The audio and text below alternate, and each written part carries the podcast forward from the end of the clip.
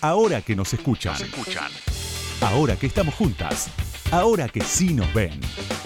Con Ingrid Beck. Subasta. En algún lado hay gallos. Aquí, de rodillas, con la cabeza gacha y cubierta con un trapo inmundo, me concentro en escuchar a los gallos. ¿Cuántos son? Si están en jaula o en corral. Papá era gallero, y como no tenía con quién dejarme, me llevaba a las peleas. Las primeras veces lloraba al ver al gallito desbaratado sobre la arena, y él se reía y me decía mujercita. Por la noche, gallos gigantes, vampiros, devoraban mis tripas, gritaba y él venía a mi cama y me volvía a decir mujercita. Ya, no seas tan mujercita, son gallos, carajo. Después ya no lloraba al ver las tripas calientes del gallo perdedor mezclándose con el polvo. Yo era quien recogía esa bola de plumas y vísceras y la llevaba al contenedor de la basura. Yo les decía, adiós, gallito, sé feliz en el cielo donde hay miles de gusanos y campo y maíz y familias que aman a los gallitos. De camino, siempre algún señor gallero me daba un caramelo o una moneda por tocarme o besarme o tocarlo y besarlo. Tenía miedo de que si se lo decía papá, volviera a llamarme mujercita. Ya, no seas tan mujercita, son galleros, carajo. Una noche a un gallo le explotó la barriga mientras lo llevaba en mis brazos como a una muñeca y descubrí que a esos señores tan machos que gritaban y asusaban para que un gallo abriera en canal a otro les daba asco la caca y la sangre y las vísceras del gallo muerto. Así que me llenaba las manos, las rodillas y la cara con esa mezcla y ya no me jodían con besos ni pendejadas. Le decían a mi papá, tu hija es una monstrua y él respondía que más monstruos eran ellos y después les chocaba los vasitos de licor. Más monstruo vos. Salud. El olor dentro de una gallera es asqueroso. A veces me quedaba dormida en una esquina debajo de las graderías y despertaba con algún hombre de esos mirándome la ropa interior por debajo del uniforme del colegio. Por eso antes de quedarme dormida me metía la cabeza de un gallo en medio de las piernas. Una o muchas. Un cinturón de cabezas de gallitos. Levantar una falda y encontrarse cabecitas arrancadas tampoco gustaba a los machos. A veces papá me despertaba para que tirara a la basura otro gallo despanzurrado. A veces iba él mismo y los amigos le decían que para qué mierda tenía la muchacha, que si era un maricón. Él se iba con el gallo descuajeringado chorreando sangre. Desde la puerta les tiraba un beso. Los amigos se reían. Sé que aquí, en algún lado hay gallos, porque reconocería ese olor a miles de kilómetros. El olor de mi vida, el olor de mi padre. Huele a sangre, a hombre, a caca, a licor barato, a sudor agrio y a grasa industrial. No hay que ser muy inteligente para saber que este es un sitio clandestino, un lugar refundido, quién sabe dónde, y que estoy muy, pero que muy jodida. Si quieren saber cómo sigue, esto es parte de un cuento que se llama Subasta, que forma parte de una antología de cuentos, un grupo de cuentos más bien, que se llama Pelea de Gallos, de la genial María Fernanda Ampuero, que acaba de publicar Páginas de Espuma. Ahora que nos escuchan, una marea verde de sonido. Con Ingrid Beck.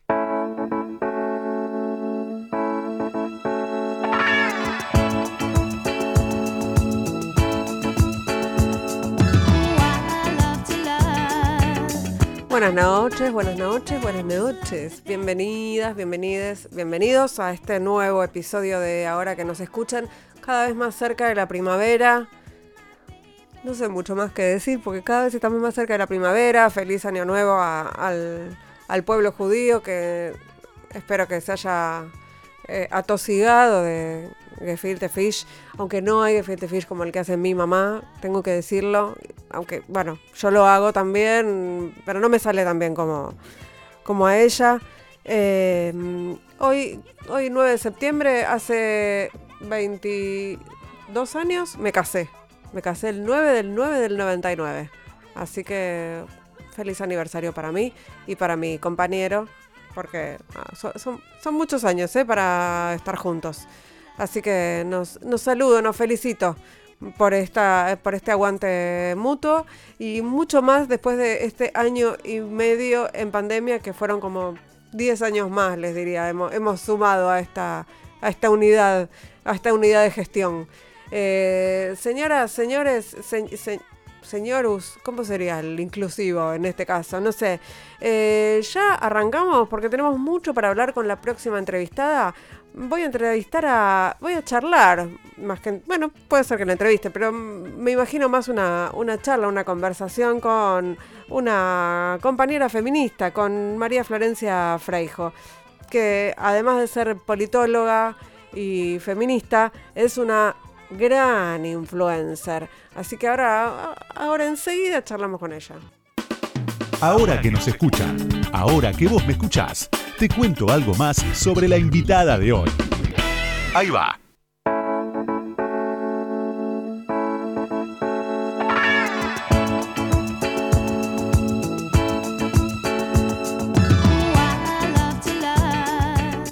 María Florencia Freijo nació en Mar del Plata en 1987. Es licenciada en Ciencias Políticas, recibida en la Universidad de Mar del Plata, especializada en género y medio ambiente.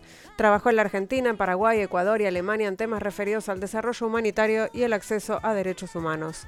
Cuenta con mucha experiencia en el desarrollo de programas e iniciativas sociales multiactoriales de carácter público, privado y de cooperación internacional dirigidos al desarrollo humano. Participó como escritora en el colectivo de mujeres que hicieron el libro Mujeres que Transforman, Experiencias que, que Inspiran de la Fundación Contemporánea.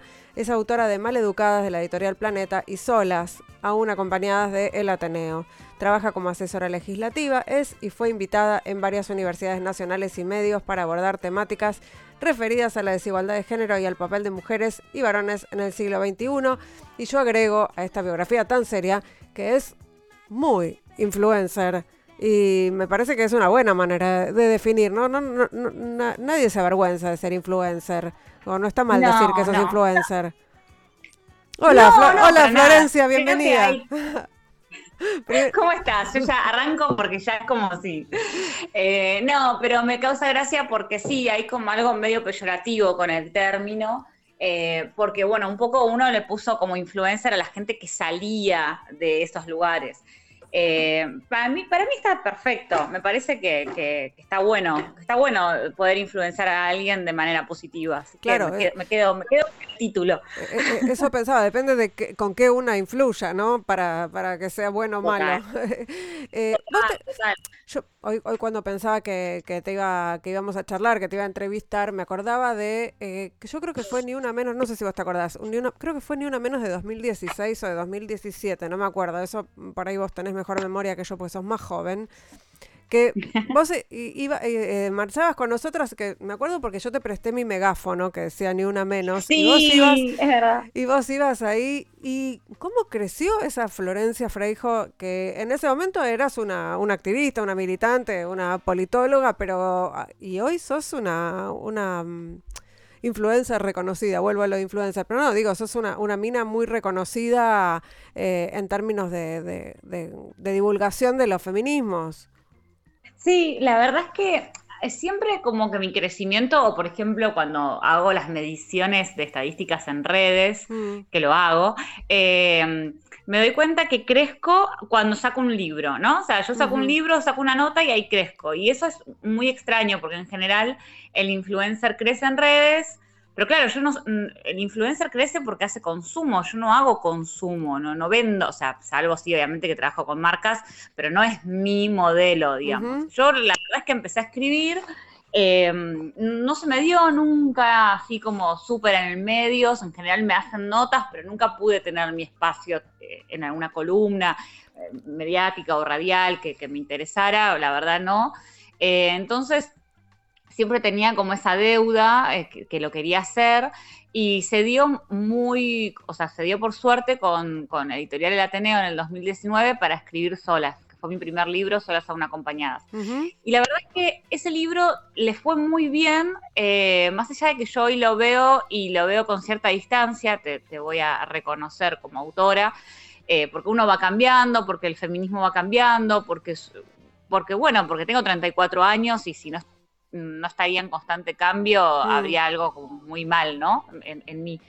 Em, pero sí me abrió las puertas para un montón de cosas que vinieron muy buenas después, que es por ahí, sí, maleducadas, ya con cierta como consolidación, eh, también como, como escritora, o por lo menos una decisión personal de que me gusta el camino de la escritura, digo, ¿no? Sí. Em, pero, así que sí, sí, hubo mucho, es verdad lo que vos decís, que hubo mucho crecimiento, pero también creo, Ingrid, el movimiento creció un montón. y, con eso, ¿no? Con lo colectivo, se, se le dio lugar a un montón de nosotras que, veníamos por ahí, digo, somos muchas las que fuimos creciendo y me parece que eso es lo importante, que la gente empezó a buscar otras referentes porque las chicas, las mujeres necesitaron, o sea, necesitaban leer de feminismos. Y por ahí, y con esto termino, por ahí no es solo lo que yo escribo, digo, la cantidad de perfiles de ginecología que crecieron en Instagram, es, ocurre en Gineco Online, eh,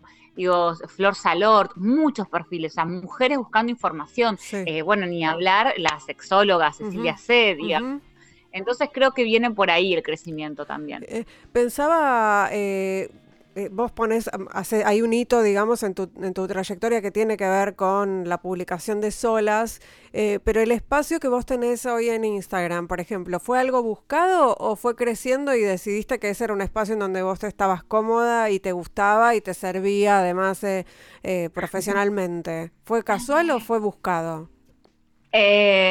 no, fue totalmente casual y tuvo que ver con lo mal que la pasaba en Twitter. Ah. Eh, me iba muy mal en Twitter, muchas cancelaciones, sentía que además no podía expresar lo que quería porque era muy, eh, viste que es muy breve Twitter y muy inmediato. Em, entonces empecé a, hacer posteos de Instagram y a escribir como ideas, aunque es limitado, es más extenso, por supuesto, que Twitter. Y empecé a hacer algunas historias y por ahí me colgaba y hacía como entre 8 y 12 historias contando un concepto. Entonces se viralizaban y se empezaban a viralizar. Y creo que, de hecho, digo, a mí me busca la editorial El Ateneo porque leía mis posteos de de Instagram, ¿Qué es lo que está pasando, digo, hay un fenómeno, ¿no? De un montón de, personas que empiezan a escribir a partir de lo que escriben en, Instagram, que era lo que pasaba antes con los bloggers, ¿no? Con los blogueros. Instagram es hoy una plataforma blogger, eh, si la usas así. Yo la uso como blog, digamos, en ese sentido. Así que sí, no, pero fue totalmente casualidad, no es que hice algo para que el algoritmo genere tal y tal cosa, ¿no? No, bueno, hay gente que decide ser influencer o que decide crearse como y hay otra gente que empieza a, gestionar ese espacio y que se da cuenta de que tiene, que tiene nada, futuro ahí o que hay eh, eh, opciones te quiero contar algo. Para ser realmente como influencer, te tenés que ir a una plataforma como YouTube y eso después migra a Instagram. Eh, o poner a TikTok y migra a Instagram. Instagram es una plataforma muy mala para tener llegada. O sea, cuesta mucho tener llegada. Realmente si te tiene que viralizar mucho un posteo o, generar contenido todo, todo el tiempo, es algo que hablamos mucho. Los generadores de contenido hoy tenemos grupos de amistades donde nos damos consejos. Eh, y, aprendemos juntos también, che, me funcionó esto, me funcionó el otro, porque es algo muy nuevo, es, un trabajo, ¿no? Sí, sí, sí. Eh, y encima hay perfiles muy distintos, eh, entonces te tenés que juntar con gente que más o menos tenga tu perfil, tu filosofía y qué sé yo, para ver cómo en ese nicho podés crecer. Y después otra de las cosas que aprendes es que tener muchos seguidores no significa realmente tener llegada. Yo veo gente que publica libros, que tiene 400.000 seguidores y él no venden libros. O sea, cuando van a vender un libro, no, el libro no tiene más ediciones y demás. Y eso es por también el, tipo de público al que uno apunta. Y ahí sí quiero ser eh, muy honesta con vos cuando me dijiste si había buscado o no una vez que se dio, un poco por accidente lo de Instagram, sí empecé a elegir mi tipo de público. Eso sí lo hago y lo tengo una manera de hacerlo. Eh, eh, parece que uno está ahí y hace las cosas como por casualidad, pero no, está todo digitado. ¿Qué decido subir? ¿En qué momento de la semana? ¿Qué contenido? ¿Qué texto? ¿En qué momento del año? Hay toda una planificación para que mi tipo de público sea el público que yo sé que después va a ir, me va a comprar el libro. Eh, porque eso es lo que a mí me interesa. Entonces ahí tenés eh, una mezcla de estrategia comercial con profesión. Y nada, yo lo reblanqueo porque siento que puedo como inspirar a los demás también a que busquen eso. Eh, tengo un audio sobre Solas que quería compartir con vos, porque bueno, hablamos de que fue un libro que de, alguna manera te cambió la vida, aunque hoy lo mires con otros ojos, y me parece que está bueno escuchar algo sobre eso. Yo creo que Solas es un gran spoiler, el, título. Me he dado cuenta que hay dos cosas que han hecho que la desigualdad sea tan persistente a través del tiempo y de los años. Una de esas cosas es la falta de autoestima que las mujeres tenemos. ¿Cuál fue el gen histórico, el momento histórico en donde las mujeres siempre estuvimos de segundas? Digo, no fue el Estado de Derecho, fue mucho más primitivo. Entonces, encontrarlo, y hay un recorrido histórico. Pero después hay otra cosa, que es que las mujeres entre nosotras estamos aisladas. Entre los varones, que esto lo analiza en un capítulo, hay un pacto de caballeros.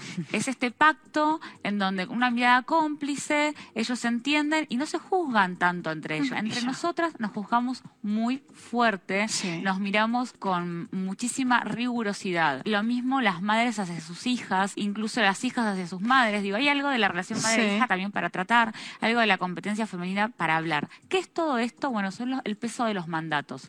Y mi libro analiza el peso de los mandatos. Bueno, eso es bastante, está bastante vigente todo eso que decís en ese audio. Era, era una entrevista que te hizo Lorena Toso en 2019 en la televisión. Sí, es una genia, Lore es una genia. Eh, sí, es así, Solas eh, tenía que ver con eso, pero bueno, también eh, Solas está escrito como con algo más del orden de la emoción y de la catarsis, pese a que tiene datos y demás, y me pasó que con Maleducadas pude hacer un mayor recorrido histórico, con mayor rigurosidad en los datos, con mayor tiempo de investigación. Entonces ahí es donde veo a veces la diferencia.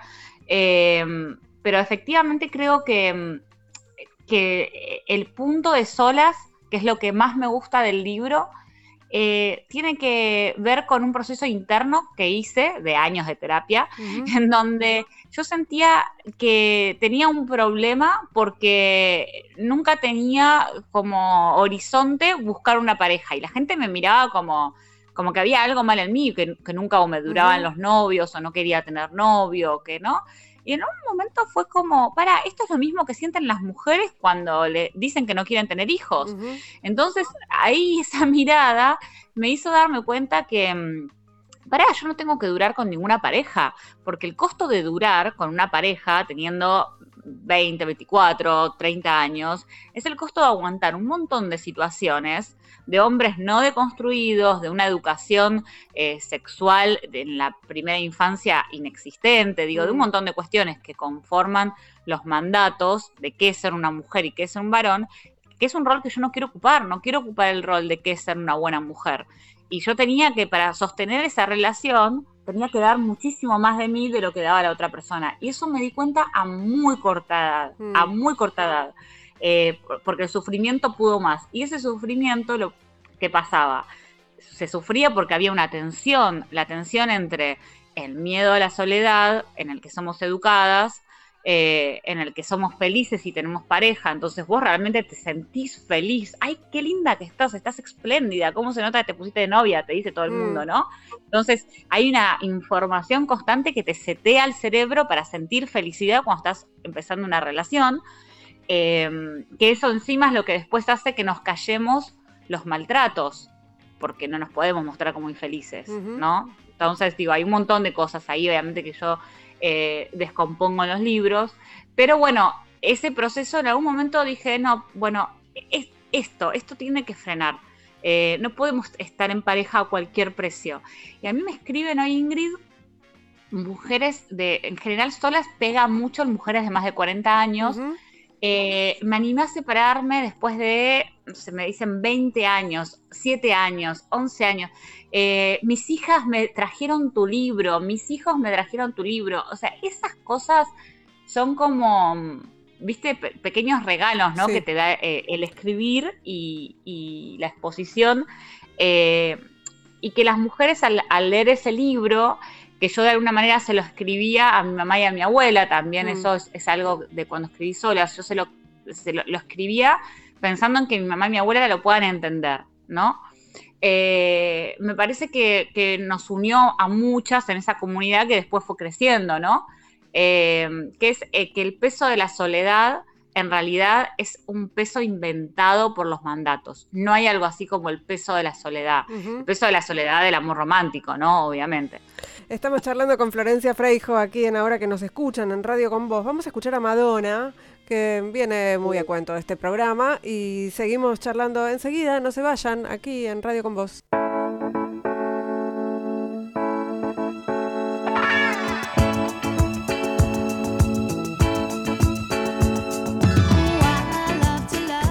Segundo bloque de ahora que nos escuchan, estamos charlando con María Florencia Freijo, politóloga, escritora, influencer.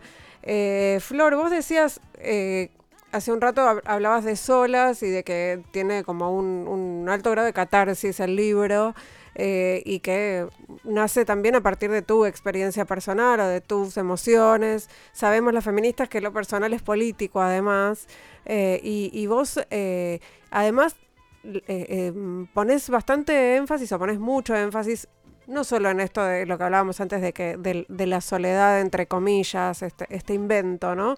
Eh, sino el de las madres solas, que es un, eh, un temón y que además se está viendo con la pandemia que son las más perjudicadas por, por, eh, digamos, por la desigualdad estructural y la pandemia. O sea, la pandemia vino solo a profundizar todo esto y son las que van a quedar más,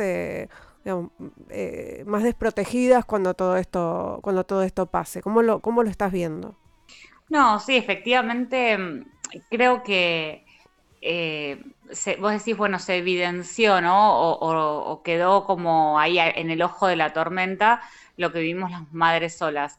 Pero digo, ¿para, ¿para quiénes? Para vos, para mí, que somos feministas, que lo vemos, para quienes manejan las decisiones, eh, si el Ministerio de Género no hubiera salido, o sea, a hablar a la semana de la pandemia, es más, creo que al otro día, de la necesidad de licencias para quienes cuidaban solas y demás, el tema hubiera pasado absolutamente desapercibido, mm. eh, y ni hablar en otros países, ¿no?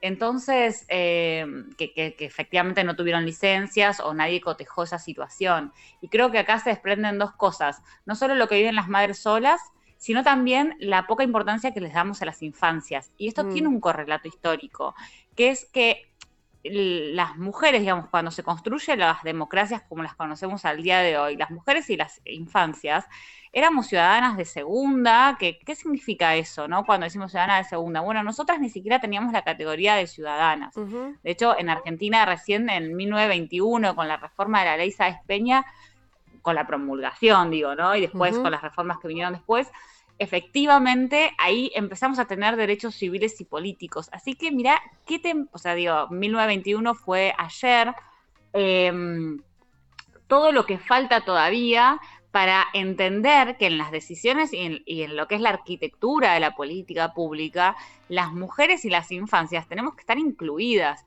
Y lo que yo sostengo es, ¿cómo puede ser que años y años de, eh, censos no haya preguntas específicas, digo, más allá de la conformación del hogar, en donde vos realmente puedas evidenciar ese cuidado cómo recae estructuralmente en esas mujeres solas. Después con la encuesta, digamos, permanente de hogares, se sumaron lo que eran las preguntas de cuidados, ¿no? Y de cantidad de horas. Pero todavía no hay eh, un dato específico que a mí me demuestre no solo las madres que son efectivamente solas, que fueron madres solas, sino también las madres que a la hora de divorciarse, los chicos tienen el apellido, pero ven al padre, por ejemplo, una, eh, los fines de semana o una vez cada 15 días, ¿no? Em, como para también poder eh, determinar cómo son los esquemas de cuidado, no solo la cantidad de horas, sino la calidad de esas horas. Y ahí lo que, lo que creo, ¿sabes qué? Es que faltan esas madres solas eh, que, que crían solas pudiendo estar ahí en, en la arquitectura de, esa, de, de, esas encuestas y de esas políticas públicas. ¿Y por qué no están? Y en las mesas de decisión, ¿no? También. Claro, exacto. Pero claro, no van a estar nunca si son justamente las que están precarizadas, las que no pueden tomar un empleo formal, las que no pueden capacitarse. Entonces es una rueda muy difícil de cortar. Sí, a mí me da la sensación de que lo, estamos empujando, ¿no? Pero que como empuja, así como empujamos el, la interrupción voluntaria del embarazo, eh, empujar eh, las políticas de cuidado y empujar el cambio en los paradigmas de familia, ¿no? De lo que se considera, de lo que se considera atender a una familia, eh, pensar que la mayoría de los hogares eh, pobres son hogares monomarentales, nos va a llevar más tiempo, ¿no? Es como algo que es más difícil, más invisible. Hay, hay, es una pelea como muy por abajo. Esa es la, la, impresión que me da. Eh, es, como más difícil de comunicar.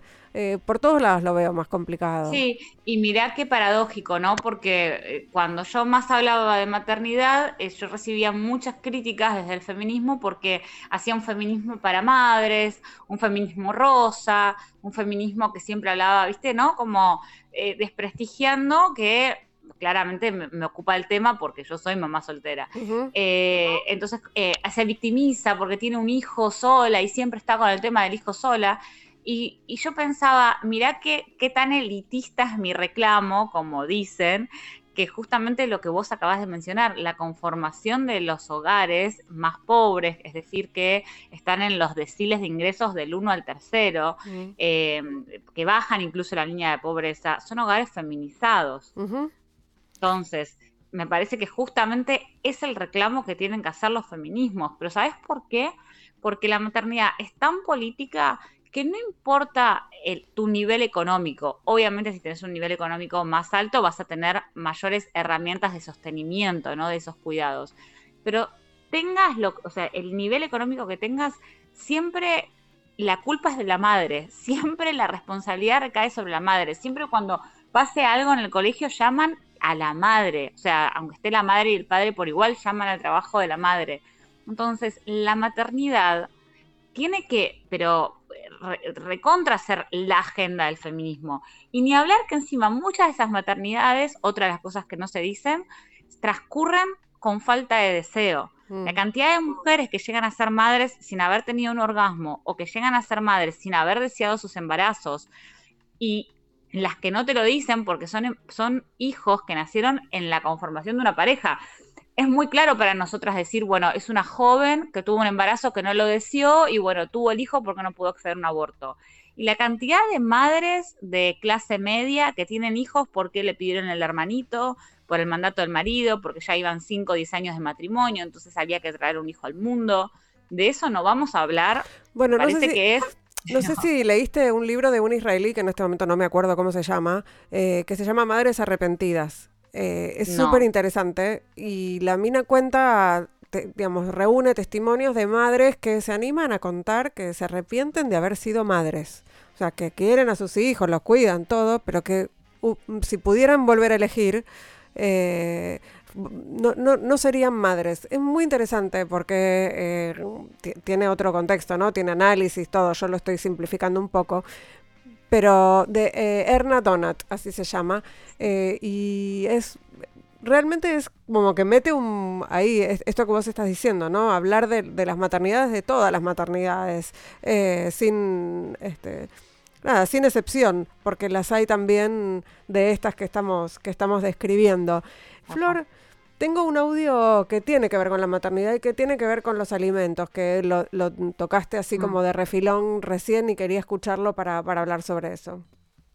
Creo que el aspecto legal no está saldado para las madres solteras. Me parece que el hecho de que no haya una política pública eficiente sobre un grupo poblacional fuerte, que es el de las madres que crían solas, y que esto nunca haya estado realmente estudiado, ni siquiera contabilizado por el INDEC, nunca se cruzó el dato de la composición del hogar con el dato de si esa mujer está criando sola, si es un hogar monomarental.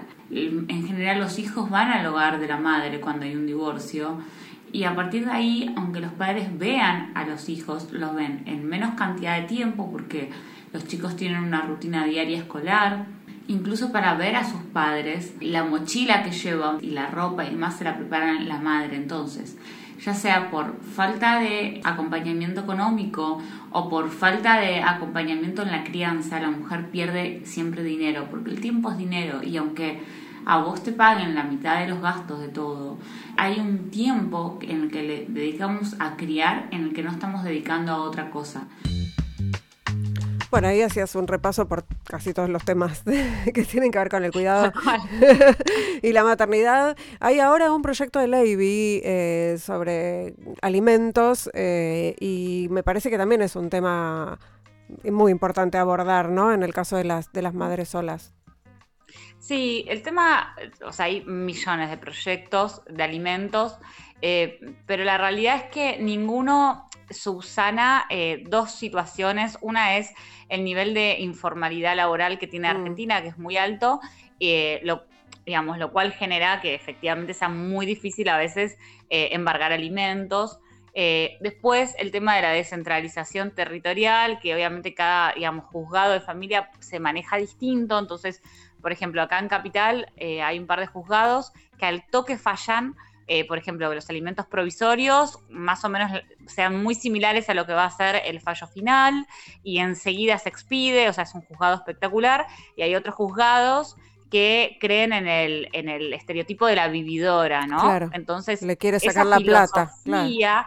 claro. cuando vos partís con, de un juez o una jueza misógina que, que, parten de esa filosofía, es muy difícil, ¿no? Bueno, veamos, porque por ahí la mina es una conventillera y le quiere sacar plata además. Eh, entonces esas dos cuestiones que operan en alimentos es, es, muy complejo. Lo bueno es que dentro ¿no? de los jueces y las juezas que se van ayornando a los tiempos de cambio, eh, está fallando, hay muchos fallos que son, yo le digo los fallos creativos, ¿no? Porque buscan elementos de la negociación, como por ejemplo es bueno, ante el incumplimiento no puede asistir a la cancha de fútbol en donde vemos que el sujeto está registrado. Ante el incumplimiento no puede, eh, se le retira la licencia de conducir, ¿no? Eh, que está en sí, hay algo del carácter de lo prohibitivo, eh, no, no, llega a ser algo del orden de lo estrictamente punitivo, pero por lo menos es aleccionador sobre el costo social que tiene ser un padre ausente. Y en Argentina lo que sucede es que no hay costo social. Si yo como mamá contara, no, ya ni, nomás cuando me voy de viaje, ¿dónde está tu hijo? ¿Qué pasó con tu hijo? ¿No? En cambio, el otro día escuchaba a Mónica Fame, ¿no? Que Mónica Fame fue dos veces eh, intendenta de la ciudad de Rosario, pongo acá para, para en autos a la audiencia. Sí, la, la entrevistamos hace poco y es candidata a diputada ahora en Ahora, en las próximas pasos, eh, precandidata a diputada por eh, una de, los, de las listas del socialismo en, Santa Fe. Tal cual. Bueno, ella contaba que en toda su candidatura y su carrera siempre le preguntaban cómo esto, cómo conciliaba ¿no? su vida personal, dónde estaban sus chicos cuando ella estaba girando por la provincia. Eh, y dice, y a mi compañero Miguel, por Miguel Lifchitz, nunca se lo preguntaron, jamás. Entonces, e, este tipo de cosas que nos pasa este, a, las mujeres tiene que ver con que la falta eh, de, de, presencia paterna no solo no se penaliza socialmente, sino que tampoco se cuantifica con respecto a la calidad en el desarrollo, por ejemplo, de las infancias, ¿no? Es como que si te falta la mamá, pobre chico, pero si te falta tu papá, es como es, lo esperado, ¿no? Eh, entonces, e, ese tipo de cosas nos va a llevar mucho tiempo, ¿no? Para, generar una transformación. Pero sostengo lo que decíamos recién hace un ratito, eh, es absolutamente necesaria una nueva ley del tema de ejecución de alimentos, que la idea era subsanarla con la reforma del Código Civil que se dio en el 2015, hablando de responsabilidades compartidas, en donde efectivamente la ausencia hace que aumente un poco el porcentaje de la cuota, ¿no? Eh, pero no, en la práctica la verdad es que no se está dando en, muchos juzgados esto. No, pues sigue, sigue siendo a libre arbitrio de, los jueces y de las juezas. Ese, es uno de los, de los principales problemas, como, como vos decías recién.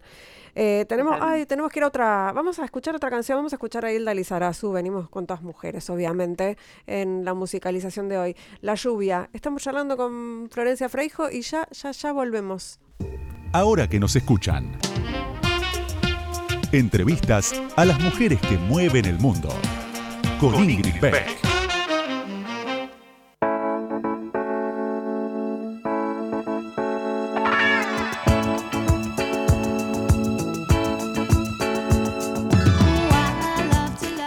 Tercer bloque de ahora que nos escuchan, estamos charlando con Florencia Freijo, eh, politóloga, escritora, eh, influencer, autora de Solas y de Maleducadas. Que, ¿Cuántas ediciones lleva, Flor? Un montón. Maleducada lleva nueve ediciones y hoy justo mandé la corrección para la décima. ¿Lo vas corrigiendo? ¿Vas en, la, en las siguientes ediciones podés hacer, podés meter mano? Eh, la verdad no lo hice, o sea, lo podía hacer, pero no, no, nos daba el tiempo y ahora, mm, eh, bueno, el libro va a tener más salida por algunas cosas que no me dejan todavía comunicar, pero bueno, obviamente nada, va a salir a, otras zonas geográficas. Eh, entonces, aprovechando toda esa revisión y la adaptación, nada, encontré, había un par de, de, ratas que hay siempre, una fecha que estaba mal puesta, bueno, ese tipo de cosas que suele pasar, ¿viste? Sobre todo cuando uno escribe medio a las corridas. Eh, pero bueno, ya estoy escribiendo el tercero, así que tampoco puedo, como, ¿viste? En un momento hay que soltar, los libros son como los hijos y hay que soltarlos para que crezcan. así que. ¿Y el que, estás, escribiendo de qué, de, qué, de qué viene? ¿Puedes contar algo? Sí, sí, eh, no, o sea, no puedo decir el título, pero es sobre mujeres y poder. Y la idea es analizar eh, el sexo, eh, el dinero, el amor, o sea, como aquellas instituciones sociales o simbólicas que nos drenan el poder, ¿no? ¿Por qué las mujeres no hablamos de dinero? ¿Por qué las mujeres...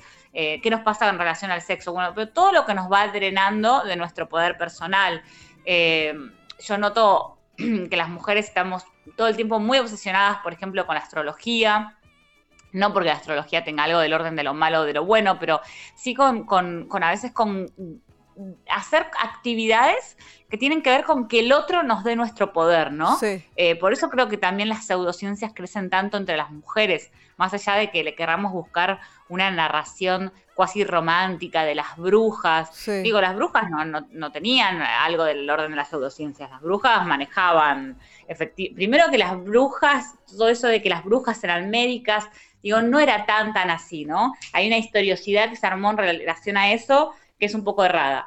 Pero lo que sí es cierto es que a las mujeres se nos ha relegado del conocimiento formal, que esto es un poco lo que traigo a Maleducadas, y eso nos ha quitado poder. ¿Qué poder? Digo, ¿qué es el poder? No es un libro sobre qué es el poder, porque si no tendría que escribir un sí, tomos.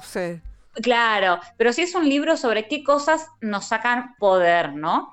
Em, y bueno, nada, ese va a ser el juego un poco del libro, e ir descubriendo un poquito eso. Yo tengo un audio de Maleducadas para escuchar, así que escuchémoslo y charlamos un poquito sobre eso. Dale. En Solas hablo de los mandatos y de la consecuencia de los mandatos y en Maleducadas hablo de cómo se generan esos mandatos que tenemos las mujeres encima, ¿no?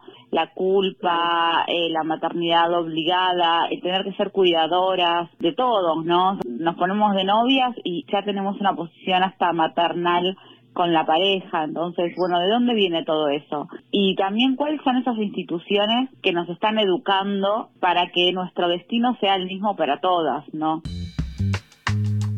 Bueno, ahí estaba tu propia síntesis sobre maleducadas, pero tuviste que estudiar un montón para, para escribirlo, ¿no? Para ir a buscar, para hacer esa genealogía de, de, de estos mandatos.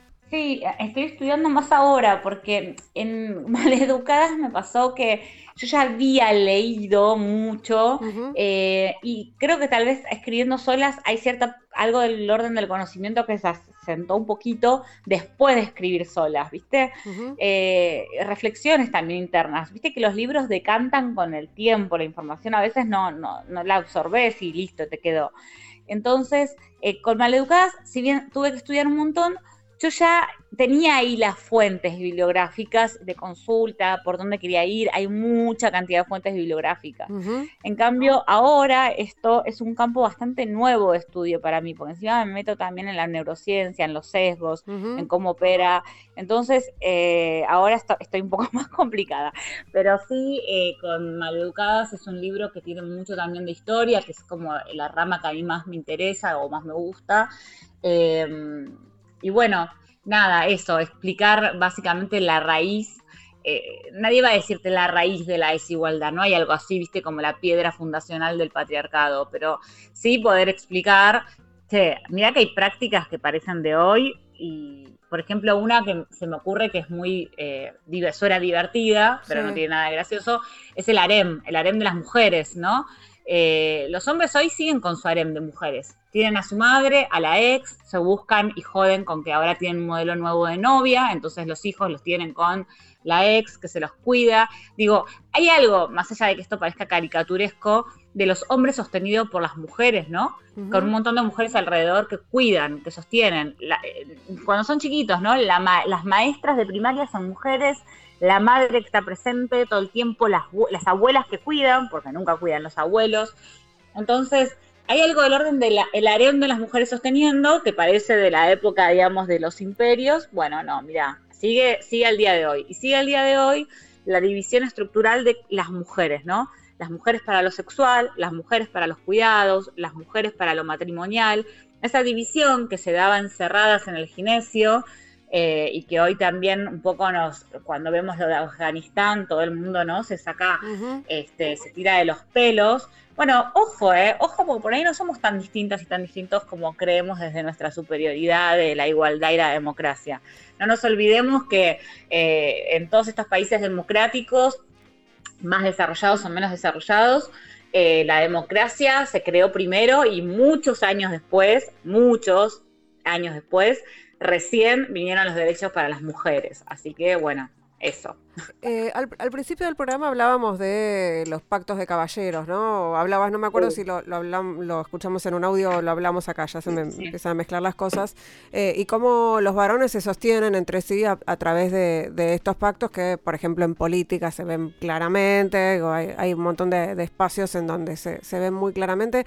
Eh, ¿Pensás que estamos construyendo redes entre mujeres que, que los feminismos vienen a traer ciertos acuerdos y, redes entre, entre mujeres para sostenernos? esta idea de que no estamos solas, ¿te, te va? Sí, sí, totalmente, sí, creo que sí. Em, si bien siempre, ¿no? O sea, buscamos tener nuestro grupo de amigas, el tema no es eh, la cuestión solo de la grupalidad, sino de cómo nos miramos y qué le decimos a la otra. Creo que va más por ahí. Eh, puedes tener un grupo de amigas que te tira todo el tiempo abajo, que te dice, o sea, digo, puede pasar. Lo que está cambiando es también la manera de dialogar entre nosotras, ¿no?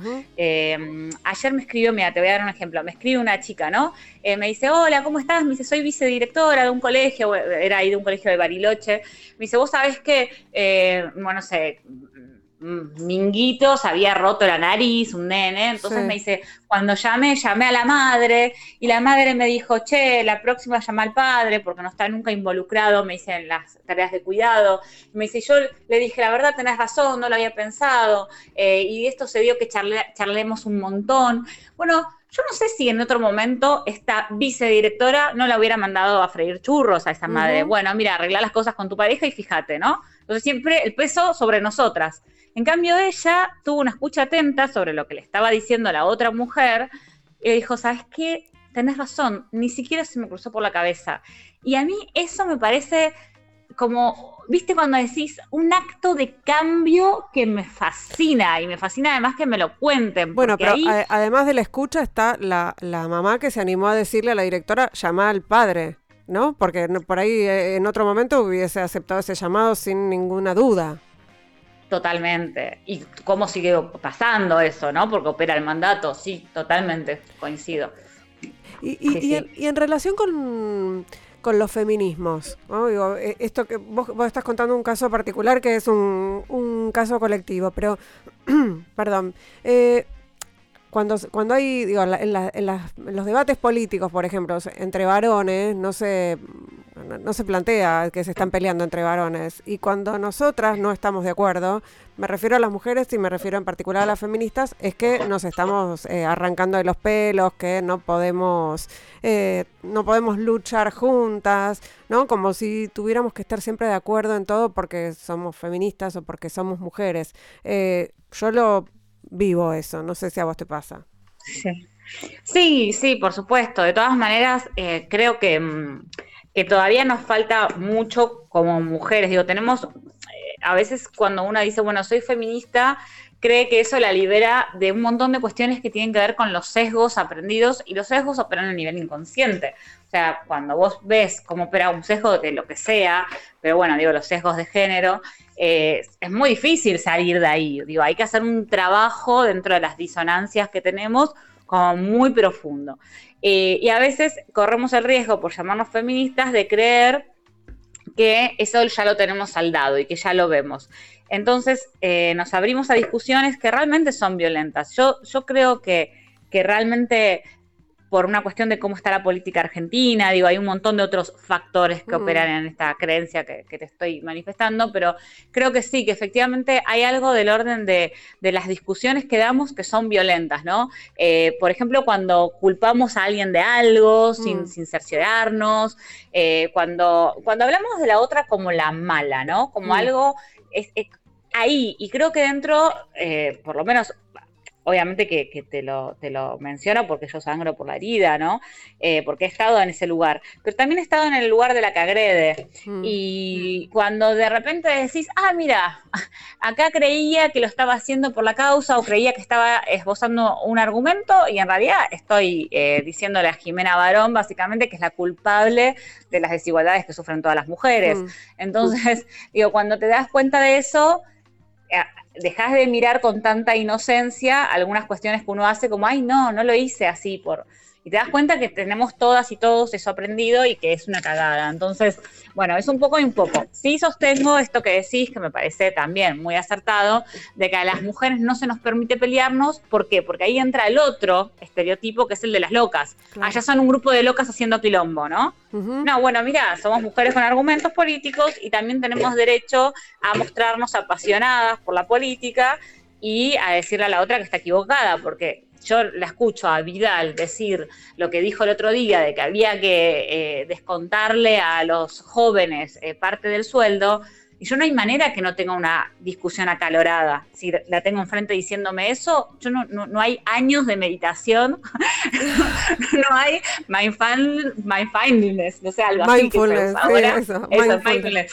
que me permita mostrarme en ese momento no sacada, claramente me sacaría. Y sí, ¿qué me dirían? Ay, que soy violenta contra otra mujer. Bueno, qué sé yo. Sí, bueno, contra otra mujer, pero, pero, no por una cuestión de género. claro, sí, sí, si la escucho decir a Fernanda Iglesias me va a pasar lo mismo, así que. Eh, Flor, Freijo, ha sido un enorme placer charlar con vos, como siempre, como cada vez que, nos encontramos, pero esta vez eh, en, mi, en mi programa. Ha sido un Ay, muchas gracias, muchas gracias por el espacio. Te agradezco. Te agradezco mucho esta charla y nos estamos viendo, nos estamos eh, comunicando por otras vías. Dale, un beso enorme. Ingrid, cuídate mucho. Abrazo enorme. Nosotros, nosotras, nosotros nos despedimos hasta el próximo miércoles a la medianoche aquí en Radio con Vos, escuchando a Tina Turner, Proud Mary. Voy a pisarla para decir el equipo, sorry. Eh, Lucas Rodríguez Perea en la operación técnica, Sergio Ciriliano en la musicalización, Laura Petraca en las redes y Mariana Boca en la producción. Adiós.